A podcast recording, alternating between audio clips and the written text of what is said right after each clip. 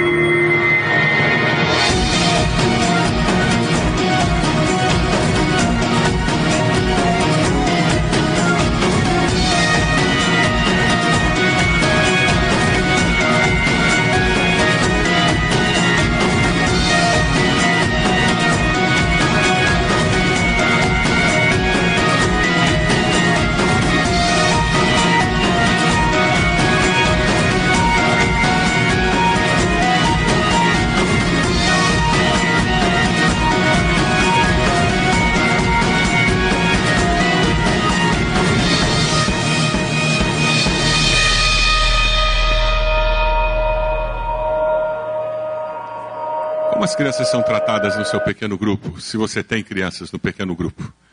É uma dificuldade encontrar gente para cuidar das crianças? Para cuidar das crianças ou para ministrar as crianças?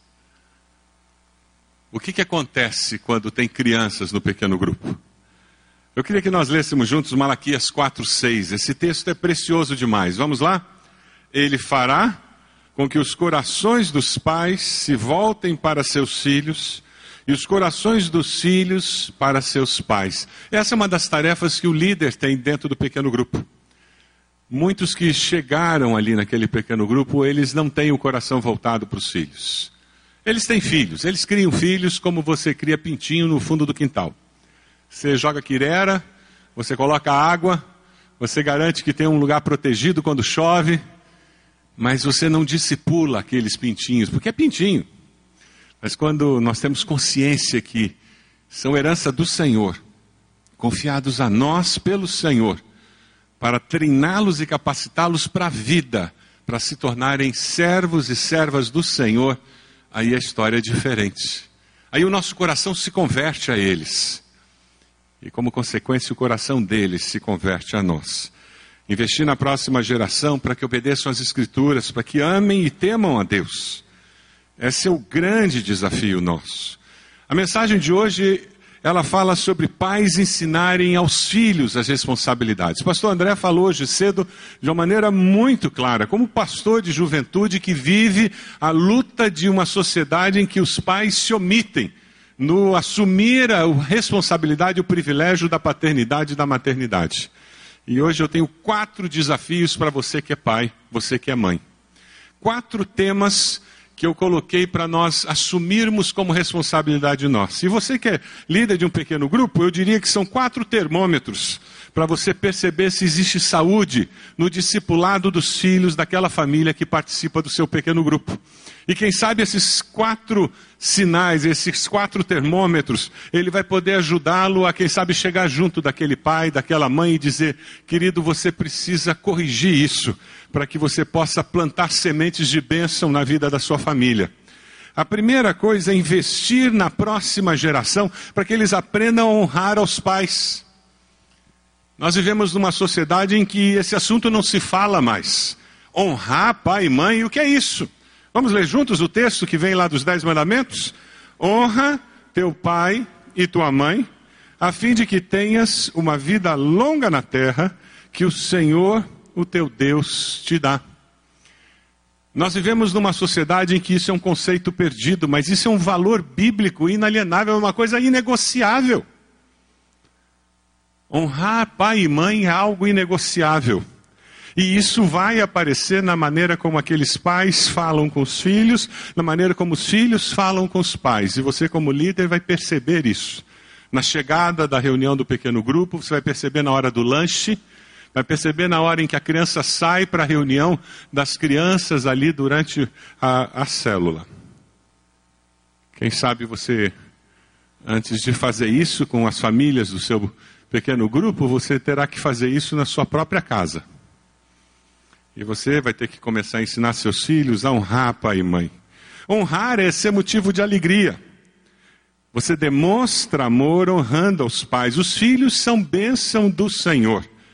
Aí eu vejo adolescentes e jovens e eu faço uma pergunta para eles: os seus pais consideram você uma bênção ou uma dor de cabeça? E quem sabe lá na sua célula, você precisa perguntar aos membros da sua célula: você está sendo uma preocupação para os seus pais ou uma bênção para os seus pais? E de repente você vai perceber alguém que está sob a sua liderança que você precisa bater um papo com ele e dizer: cara, você só está dando dor de cabeça para os teus pais. Você já percebeu? Só tira a nota baixa, você vive discutindo, você tem uma atitude rebelde. E quem sabe ele vai ouvir de você e prestar atenção Algo que ele já tem ouvido dos pais, mas porque veio de alguém da mesma faixa etária, ele vai prestar atenção de uma forma diferente. A influência que um líder de um pequeno grupo tem sobre os seus liderados e como ele pode abençoar. Honrar pai e mãe é um mandamento com promessa a fim de que tenhas vida longa. É causa e consequência, gente. Quando você honra pai e mãe, você cria um ambiente de harmonia dentro de casa. Aí você começa a viver um lar docilar, não um inferno, doce inferno, onde existe uma guerra declarada, onde existe falta de respeito. Honrar pai e mãe está vinculado a respeito. Veja, quando você ensina seu filho a honrar pai e mãe, você está treinando seu filho para saber relacionar-se com o próximo com respeito. Essa é uma das características mais importantes no relacionamento conjugal. Quando ele casar-se sem respeito para com o cônjuge, você era praticamente impossível manter uma relação conjugal. Mas foi ali em casa com papai e mamãe que ele aprendeu a respeitar alguém, a honrar alguém. É impressionante como o diabo trabalha para destruir os valores mais básicos da construção das relações humanas. A pergunta para você que é filho filha: você obedece esse mandamento? Honrando seu pai e a sua mãe? Você não precisa ser um adolescente e um jovem para se fazer essa pergunta. Você pode ser um adulto com pai e mãe aos 80 anos de idade. E quem sabe você não está honrando seu pai e sua mãe. Pais, você está ensinando seu filho a honrar você? Ah, é tão mais fácil nos dias de hoje, em que a gente corre tanto atrás da aprovação dos filhos e a gente quer ser bacana com eles. Não cobrar que eles nos honrem e nos respeitem. Me ajudou muito quando meus filhos entraram na adolescência e eu li num livro algo que me ajudou a colocar o trem no trilho. Aquele autor ele dizia: seu filho encontra amigos em qualquer esquina, mas pai e mãe só tem um de cada. Então, por favor, não abandone a função de pai ou mãe tentando ser amigo dos seus filhos. Pai e mãe só tem um de cada. Se você deixar de exercer o seu papel de pai e mãe para ser amiguinho do seu filho ou da sua filha, eles serão órfãos de pais vivos. Mas tem uma outra situação muito importante se nós queremos investir na próxima geração, que é ensiná-los a obedecer. Ah, filho não gosta de obedecer. A natureza humana pecadora, ela é rebelde por natureza. Eu li uma vez um artigo muito interessante de uma mãe de uma criança pequena e que ela disse: Eu acreditava que não existia pecado original. Quando nasceu minha filhinha, aquele anjo, pele branca, cabelos dourados, encaracolados, eu olhava e dizia: Como é que alguém diz que isso aqui é pecadora? É um equívoco teológico. Até que aquela criança começou a comer sopinhas. E você conhece criança quando come sopa, né? Às vezes elas não querem comer. E aquela mãe fez aviãozinho, e fez trenzinho, e fez carrinho, e finalmente conseguiu enganar a menina e colocou uma colher de sopa. E a menina fechou a boca. E olhou bem sério para a mãe. E olhando bem sério para a mãe, ela fez na cara da mãe. E aquela mãe escreveu que naquele momento com o rosto cheio de sopa. Ela mudou a posição teológica dela. Existe sim pecado original. Aquele anjo de cabelo dourado encaracolado era pecadora. Ela foi agredida pela filha de menos de dois anos, porque ela não queria comer a sopa. E assim somos nós. Nós não temos que ensinar nossos filhos a desobedecer. O desafio é ensiná-los a obedecer. Vamos ler juntos Colossenses 3:20. Filhos, obedeçam a seus pais em tudo, pois isso agrada a Deus quando os filhos obedecem aos pais. O próximo Efésios, filhos, obedeçam a seus pais, pois isso é justo. Como que eu ensino meus filhos a obedecerem a Deus? Obedecendo a alguém de carne e osso. Quem são essas pessoas de carne e osso? Pai e mãe, você está na reunião da célula? Joãozinho vai lá para o quarto, as crianças estão indo para lá. Não vou. Já viu isso acontecer? Não quero. Nos dias de hoje, o pastor André falou muito bem hoje cedo sobre a idolatria dos filhos que acontece na nossa sociedade hoje. As crianças mandam nos pais, ah, pois é, ele não quer ir, né? E aqueles dois marmanjos, que supostamente seriam os líderes daquela criança de 3, 4 anos, ficam olhando para aquela criança e dizem: Pois é, ele não quer ir. E a criança fica ali sentada. E aquela criança, aquele pedaço de carne de 3 anos, 4 anos, manda naqueles marmanjos. E ela decide o que é melhor para ela. Por que Deus deu pai e mãe para os filhos? Para quê? Já parou para pensar nisso? Porque criança de 3 anos, 4 anos, 12 anos, 15 anos, eles não têm maturidade e capacidade de tomar decisões na vida precisam de adultos maduros que possam orientá-los e treiná-los para a vida.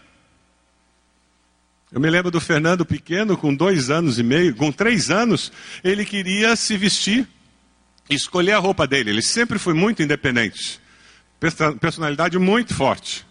Um frio lá fora, tudo congelado, ele queria botar calção e camiseta. E foi um rebu dentro de casa. Nós íamos deixar ele sair de casa no meio do inverno de calção e camiseta porque ele queria? Não. Por isso que Deus deu pai e mãe para ele. Mas na idolatria dos filhos, os filhos escolhem um restaurante.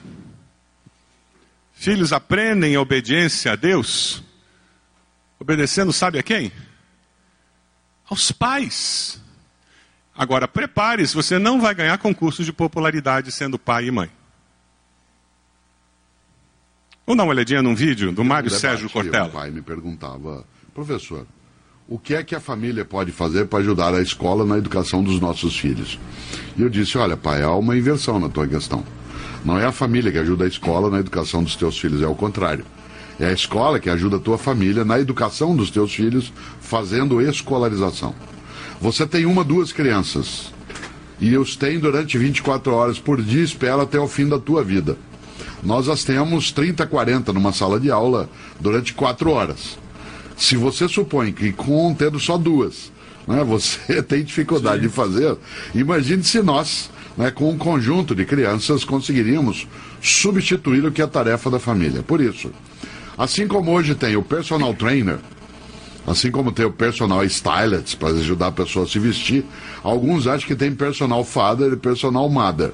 Isto é, gente que substitui o pai e a mãe, mãe nisso. Não, não, a tarefa de educação dos filhos é da família em primeiro lugar e do poder público de forma secundária. A escola faz escolarização. Por isso, se a família não cumpre aquilo que ela precisa cumprir, a escola não dará conta. E não adianta entregar. Claro que também não adianta a escola dizer o que, que eu posso fazer. É preciso fazer uma parceria com as famílias, de modo a também formar os pais. Porque uma parcela dos pais está perdida. Ela não sabe que tem. Ela vive uma situação de submissão com os filhos. Te dou um exemplo banal. Aliás, eu falava isso hoje num comentário na rádio, ao vivo em São Paulo, pelo telefone. Você imagine, quando eu era menino, e eu não estou querendo falar do passado para voltar a ele, mas ter algumas referências. Quando eu era menino, que eu chegava num restaurante, né, no, com o pai e a mãe, meu pai dizia assim: Mário, sente-se. Essa era a frase. E eu sentava. Qual é a frase hoje do pai e da mãe? Filhinho, onde você quer sentar? O que, que você quer comer? O que, que você quer você assistir? deixa a escolha para o filho. Isto é, você oferece a uma criança de 8, 9 anos, em nome de um carinho, algo que a deseduca. É óbvio que eu sou avesso, contrário a espancamento, a bater, mas não sou contrário de maneira alguma a uma educação que seja firme. Eu nunca, meus filhos, eu bati neles. Mas todas as vezes eu fui firme. Ser firme não é espancar. Tem que saber dizer não, né? É a fala, é a autoridade, é colocar a mão no ombro com delicadeza, mas com firmeza, para a criança sentir a, sentir a pressão, sem machucar, mas sentir a pressão. Isso significa que pode parecer pouco, mas há uma diferença significativa de formação de um caráter. De uma criança de 10 anos de idade, por exemplo, de eu dizer a ela, sente-se, e dizer a ela, onde você quer sentar? só o modo de eu dizer a segunda frase, que parece carinhosa, ela não é carinhosa, ela é acovardada. Onde você quer sentar? O que, que você quer comer? Você não quer estudar Deu um pouquinho? Brecha, né, professor? Claro. Resultado. Sabe qual é a consequência? Parte dessas crianças é formada em famílias que não têm autoridade sobre ela. A criança dorme na hora que ela quer, come o que ela deseja, ela sai ou vê o programa que ela que quiser, quer. ou rádio, seja o que for. Onde ela vai encontrar um obstáculo a essa falta de limite na escola? Quando ela entra na sala de aula, nós falamos assim: cadê o material? Fez a tarefa? Cadê? Guarda esse telefone, joga fora esse chiclete. Sabe o que eles fazem? Parte para cima de nós. Nós nunca tivemos tantos casos de violência de aluno contra professor quanto que nós estamos tendo atualmente. Por quê? Porque nós somos o primeiro adulto no dia a dia de algumas crianças que decide exercer sobre ela a autoridade. A autoridade não é autoritarismo. A autoridade é a responsabilidade com o mando. Essa autoridade tem que ser exercida. É interessante que ele fala sobre vários princípios bíblicos da paternidade e da maternidade. Nós treinamos os filhos para a vida quando nós exercemos autoridade sobre eles e nós os treinamos para obedecer. Como você tem disciplinado seus filhos, discipulado seus filhos? Você os tem treinado para obedecer a Deus, obedecendo a você? Ou como ele diz, de uma forma acovardada, você tem procurado dar opções o tempo todo para eles e sido bonzinho ou boazinha com eles. Quando nós levamos nossos filhos a entender que existe alguém que tem autoridade sobre a vida deles, nós os forçamos a exercitar a fé. Quando eles chegam na adolescência, em que eles começam a exercer essa capacidade de tomar decisões, muitas vezes vai ser ali que eles vão dar passos de fé crendo e obedecendo aos pais, mesmo quando eles não querem. Quem aqui que não tem um patrão, um supervisor, ou que já não teve que fazer alguma coisa no, na vida profissional que não era exatamente o que você, não, que você queria fazer, mas fez por quê? A pessoa que tinha autoridade sobre você, mando sobre você, disse que era assim. Quando nós ensinamos nossos filhos a obedecer a Deus, obedecendo a nós, nós os preparamos para a vida, porque sempre obedeceremos a alguém na vida, em algum lugar, não é assim? Quando estamos na rua dirigindo o carro, obedecemos a quem? As leis de trânsito e ao guarda que nos para quando estamos num shopping, obedecemos a quem? Ao segurança do shopping. E ele tem autoridade até para nos mandar sair do shopping. Como é importante capacitarmos nossos filhos para obedecer. Nós escolhemos obedecer a Deus através dos nossos pais. Eu, enquanto preparava essa mensagem, encontrei um texto que eu achei muito interessante: o testemunho de um filho. Meus pais merecem prisão perpétua. Foi o, a carta que esse filho escreveu. Eu gostaria de pedir a justiça cadeia para os meus pais. Eles me bateram na infância, me colocaram de castigo, me corrigiram várias vezes. Me colocaram para trabalhar e estudar à noite aos 16 anos. Por causa deles, eu acabei virando um cidadão honrado e honesto, que não consegue fraudar o imposto de renda e não sabe roubar. Eu acabei indo para a Marinha, onde servi por 32 anos, recebendo várias condecorações no Brasil e no exterior. Meus pais me criaram dentro da igreja, me ensinaram a palavra de Deus. Eu tenho vários amigos que usavam drogas e acabaram mortos por policiais, e os meus pais sempre me alertavam do perigo de estar perto desses amigos. Meus pais merecem prisão perpétua dentro do meu coração. Obrigado, pai e mãe pelas surras, elas jamais me desonraram, pelo contrário, forjaram meu caráter. Enquanto eu viver, vou honrá-los por tudo que vocês foram, são e sempre serão para mim. Provérbios 1:8 diz: Ouça, meu filho, a instrução de seu pai e não despreze o ensino da sua mãe. Você exercita a fé submetendo-se à autoridade dos seus pais. E você prepara seus filhos para a vida. Quando você os disciplina e faz com que eles obedeçam à autoridade paterna e materna.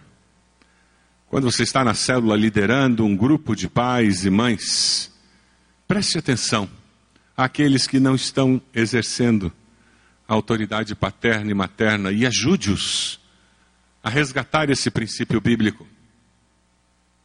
Você que está numa célula de jovens, adolescentes, preste atenção.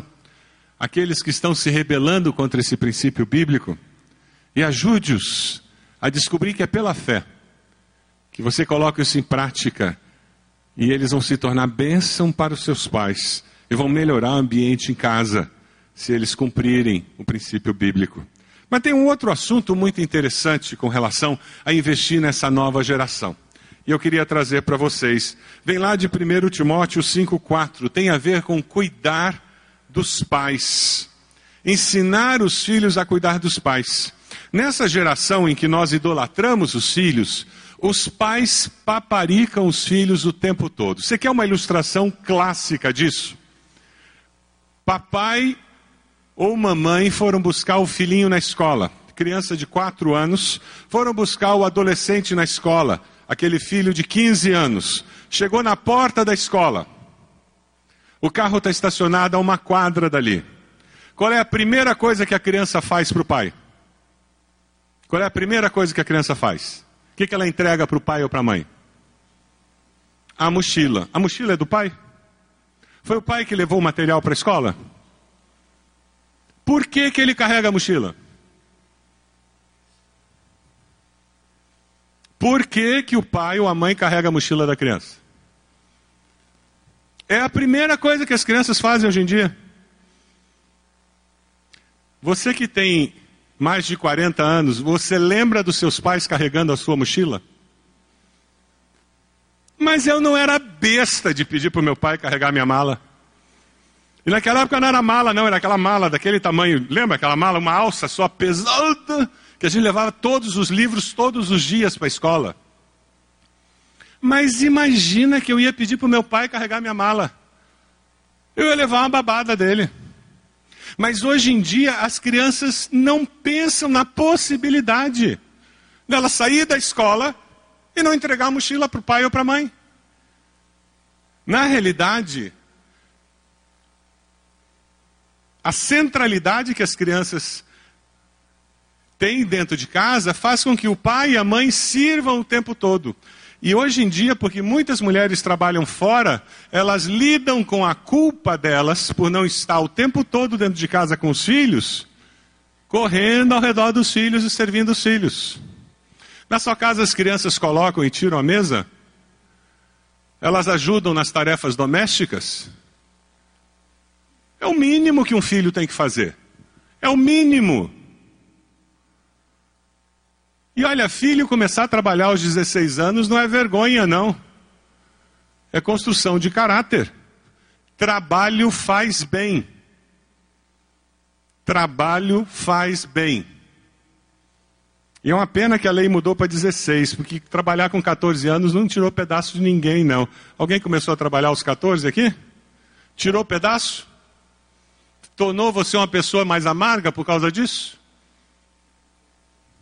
Isso é bobagem de que tem que ser aos 16. É interessante.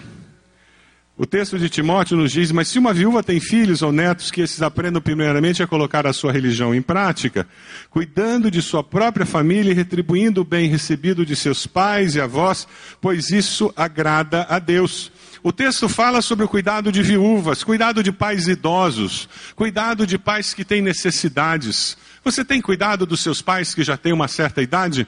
É interessante porque nós temos um mito em nossa sociedade de que pai idoso que é colocado em casa de idosos é uma pessoa abandonada. Não necessariamente. Eu conheço muitos idosos que estão na casa dos filhos e que estão abandonados na casa dos filhos. A minha avó não foi colocada numa casa de idosos. Eu gostaria que ela tivesse sido. A mãe do meu pai. Ela ficou na casa do meu tio. E ela foi abusada emocionalmente durante anos na casa do meu tio. Chegou um ponto de não deixarem ela comer na mesa com eles, porque ela derrubava a comida. Imagina como ela se sentia. Abusada emocionalmente. Era melhor ter colocado numa casa de idosos. Ela ouvia impropérios o tempo todo deles. Ironia. E tem muitos idosos que são abandonados, que ninguém conversa com eles. Eles estão na casa, mas ninguém dá atenção. É mito. É mito. Achar que idoso que vai para a casa de idosos é um idoso abandonado. Tem muitos idosos que estão na casa dos filhos e que estão abandonados. Você pode estar numa casa de idosos e estar muito bem acolhido pela família, que visita, que participa da sua vida, que vai lá ver você, que acompanha o que está acontecendo naquela casa de idosos. A questão é cuidado. Agora, sabe como que você ensina seus filhos a cuidar de você? Quando eles são pequenos, você ensina eles a participarem da família e não a serem só servidos. Pai e mãe que servem o tempo todo, se sacrificam o tempo todo para dar para os filhos o que eles não tiveram. Já ouviu essa ladainha? Filhos têm que ouvir, ó, não dá, nós não vamos comprar, a gente não vai fazer aquela viagem. Não, essa semana não dá. Esse mês você não pode ir ao shopping de novo, não dá para ir ao cinema de novo, não tem dinheiro. Não, não vai aumentar a tua mesada. Não vai comprar um tênis novo. Não, não dá para comprar mais uma jeans. Você já tem 15 jeans, não dá para comprar mais uma. E o mundo não vai acabar. É, a situação financeira apertou, você vai sair da escola particular, vai para uma escola pública. Bem-vindo à vida real, trabalha com ele, ajuda ele a entender que a vida é assim. Quem sabe, a hora que melhorar, você volta para a escola particular. Vai sair da escola de inglês, é isso mesmo. Não dá para a gente pagar o curso de inglês. E, e a vida é assim mesmo, meu filho. Agora não tem iogurte do jeito que tinha antes. A vida é assim mesmo. Quando você está liderando uma célula, preste atenção. Como os pais se relacionam com as crianças, como as crianças se relacionam com os pais. E veja se os pais estão servindo demais as crianças. E ajude-os a entender que as crianças têm que cuidar dos pais e participar da vida da família. Não pode ser só uma via. Família exige interação. E por fim, quando você quer investir na próxima geração, você precisa orar com e pelos pais. É isso mesmo. As crianças precisam orar com os pais e precisam orar pelos pais. Muitos pais oram pelos filhos, mas não oram com os filhos. Alguns pais até oram com os filhos antes deles dormirem. Mas na vida devocional deles, eles não oram pelos filhos, intercedendo pelas necessidades que eles percebem. Trabalhe com o pessoal da sua célula sobre essa dinâmica. A importância de nós investirmos espiritualmente na vida dos nossos filhos, de jejuarmos por eles. Enquanto eles estão dormindo, entrar no quarto, impor as mãos e orar por eles, interceder. Criança tem períodos de rebeldia, eles oscilam. Naquele período de rebeldia, entre no quarto deles quando eles estão dormindo e põe as mãos. Você, seu cônjuge, dobrem os joelhos e orem por eles. Se aquilo é uma interferência satânica na vida deles e criança sofre interferência satânica, isso vai desaparecer. Se é simplesmente insegurança emocional e criança tem isso, seja firme.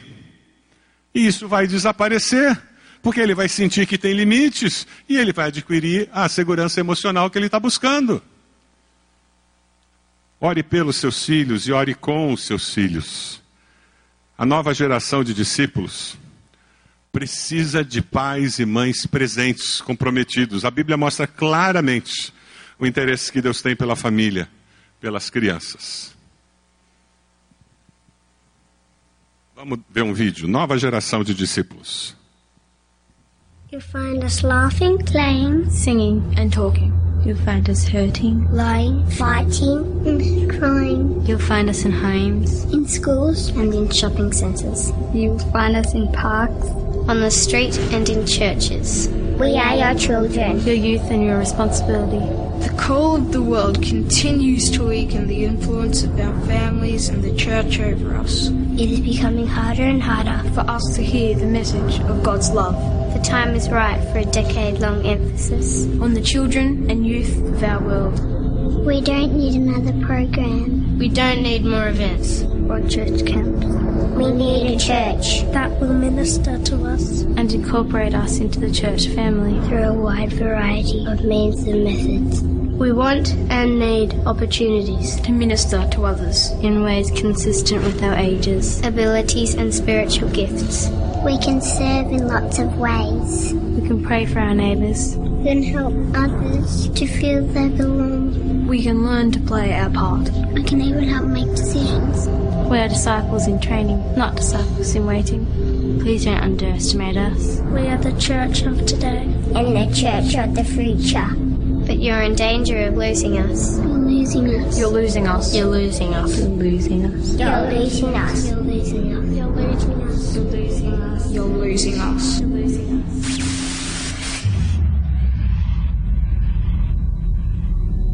Will you do whatever it takes to reach us? Will you set aside your differences and meet us where we are? Will you teach us how to live? We are within your grasp. You can help change our lives. Please take time to share Christ with us. Because in 10 years I'll be 19. I'll be 20. I'll be 19. Because in 10 years I'll be 16. I'll be 24. 10 years I'll be 16. I'll be 17. Because in 10 years I'll be 14. I'll be 18. I'll be 23. I'll be 18. I'll be 20. We'll be 16. The question is. The question is. The question is. The question is. The question is. The question is. The question is. The question is. The question is. The question is. In 10 years, will you have made a difference?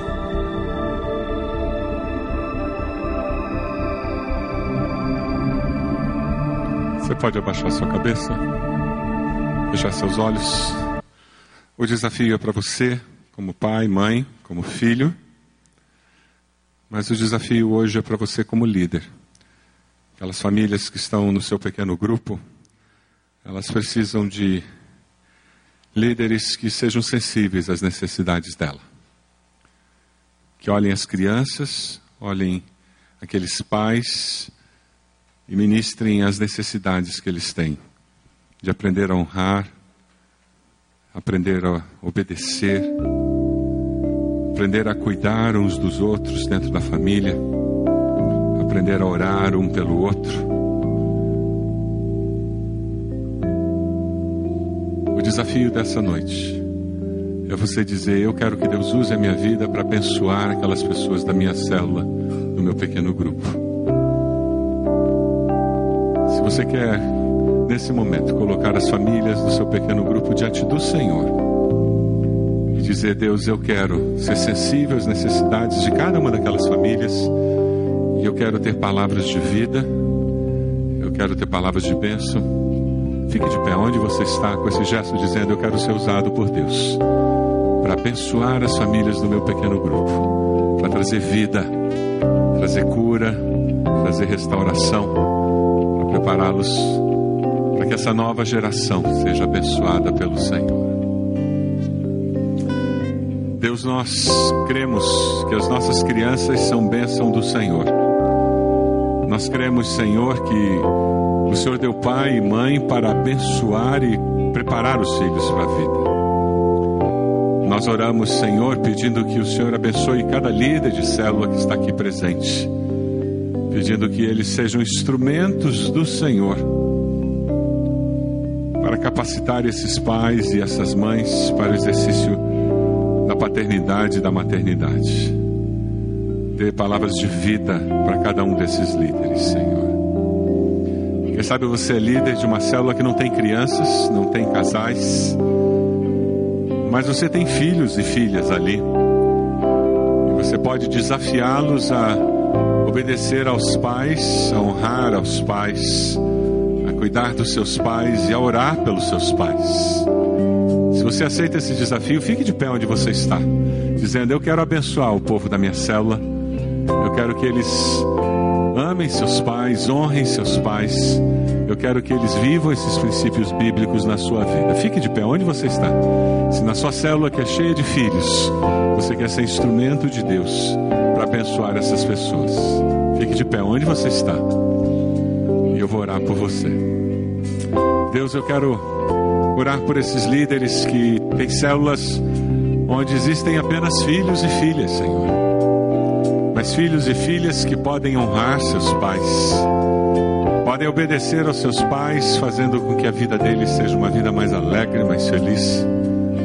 Podem, Senhor, cuidar dos seus pais nas suas necessidades emocionais, nas suas necessidades financeiras, físicas, e podem orar intercedendo por eles, e podem orar com eles abençoando-os de uma forma muito especial. Abençoe esses líderes para que eles sejam instrumentos do Senhor na vida de cada membro daquele pequeno grupo, para que haja o desejo, Senhor, de viver os valores da tua palavra. Abençoa-nos como igreja, para que isso seja verdade nas nossas vidas. Nós oramos assim, no nome de Jesus. Amém, Senhor. Amém. Vamos cantar esse cântico?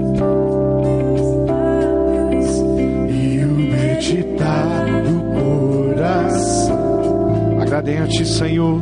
Agradem a Ti.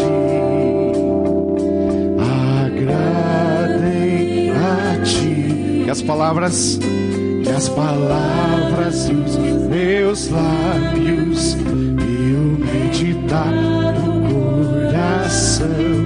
Agradem Jesus. Agradem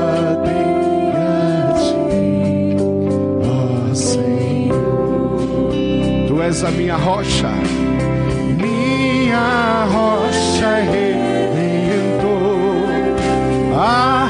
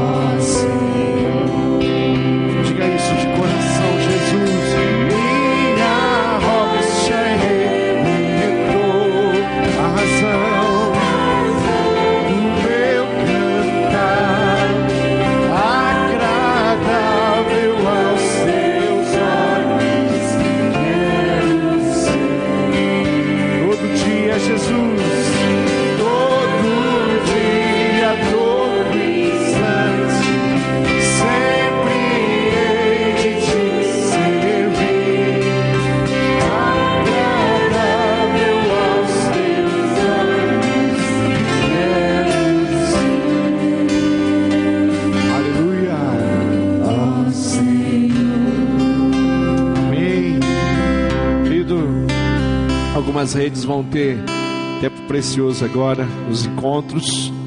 A rede laranja vai estar aqui no salão social, na sala 1.